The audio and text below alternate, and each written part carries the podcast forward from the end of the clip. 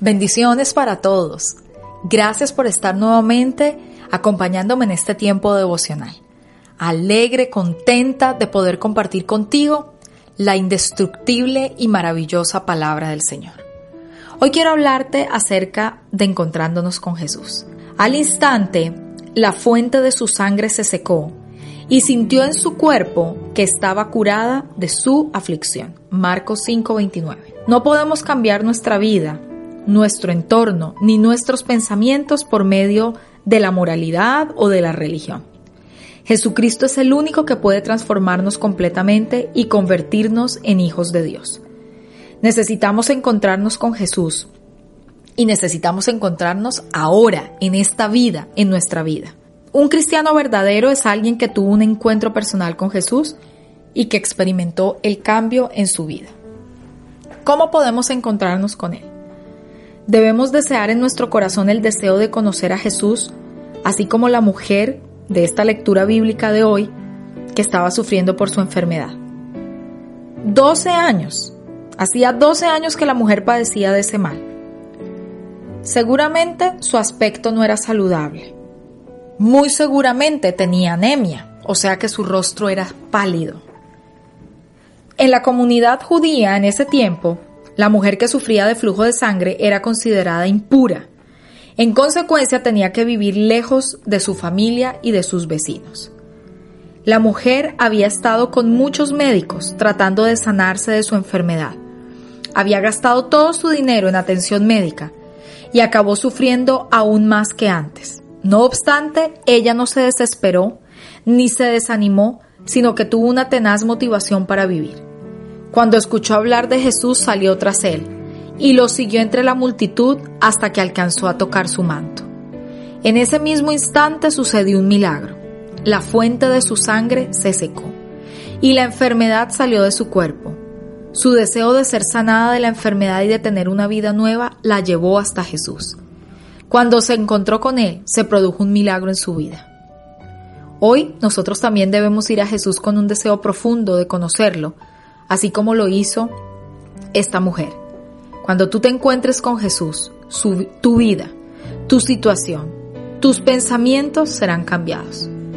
Tu vida cambiará de maldición a bendición. Tu vida cambiará de muerte a vida. Tu vida cambiará de desesperanza a esperanza. Tu vida cambiará de enfermedad a salud. Conocer a Jesús cambia la fuente indispensable de la vida. Conoce hoy a Jesús y ten el anhelo no solamente de conocerlo, sino de encontrarte a diario con Él. Padre, te damos gracias, Señor. Tú eres la fuente de vida que salta para vida eterna.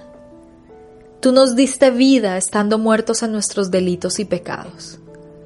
Gracias por permitirnos estar contigo, Señor. Queremos encontrarnos cada día, estar en tu presencia, adorarte, alabarte, servirte. Gracias te damos, Señor. Tú eres bueno, Señor. Para siempre se extiende tu misericordia. Gracias, Padre. Gracias, gracias, gracias por amarnos, por cuidarnos, por protegernos. Gracias por darnos vida en medio de este mundo de tormento. Gracias, Señor. Si estamos contigo, sabemos que somos más que vencedores. Gracias. A ti sea toda la gloria, Señor. A ti sea toda la honra por los siglos de los siglos. Te bendecimos y te exaltamos, Señor. Gracias, mi Jesús, mi buen Jesús. Amén. Quisiera leerte el proverbio del día de hoy.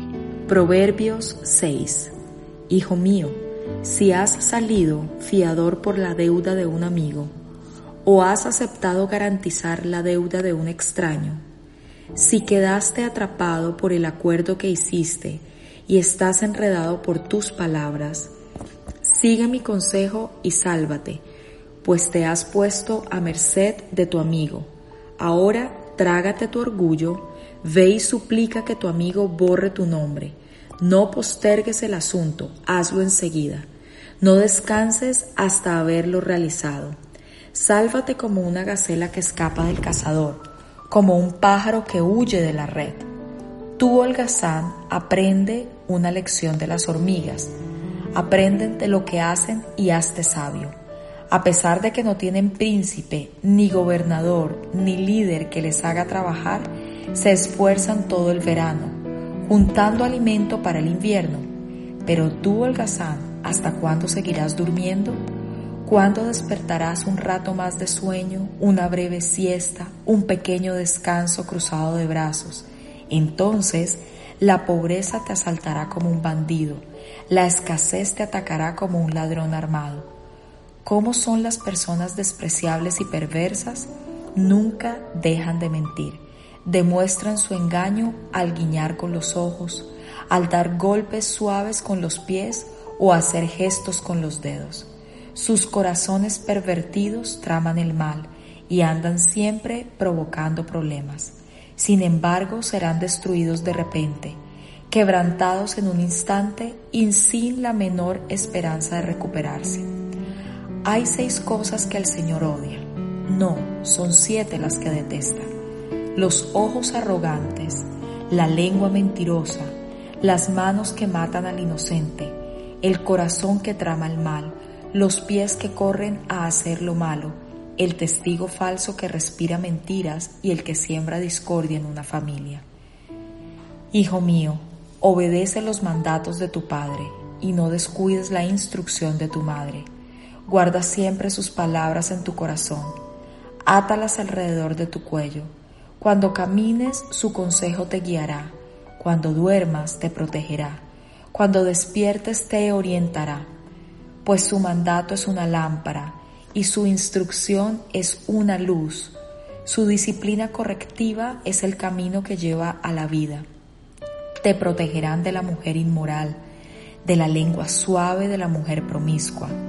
No codicies su belleza, no dejes que sus miradas coquetas te seduzcan, pues una prostituta te llevará a la pobreza, pero dormir con la mujer de otro hombre te costará la vida. ¿Acaso puede un hombre echarse fuego sobre las piernas sin quemarse la ropa? ¿Podrá caminar sobre carbones encendidos sin ampollarse los pies? Así le sucederá al hombre que duerme con la esposa de otro hombre. El que la abrace no quedará sin castigo. Tal vez haya excusas para un ladrón que roba porque se muere de hambre, pero si lo atrapan deberá pagar siete veces la cantidad que robó aunque tenga que vender todo lo que hay en su casa. Pero el hombre que comete adulterio es un necio total porque se destruye a sí mismo. Será herido y deshonrado. Su vergüenza no se borrará jamás, pues el marido celoso de la mujer se enfurecerá y no tendrá misericordia cuando se cobre venganza. No aceptará ninguna clase de compensación ni habrá suma de dinero que lo satisfaga. Y para terminar, quisiera leer algunos de nuestros pensamientos de sabiduría. Si no se te puede confiar con una instrucción, no se te puede confiar con tu futuro. La acusación muestra desesperación. La oportunidad es una invitación a una experiencia.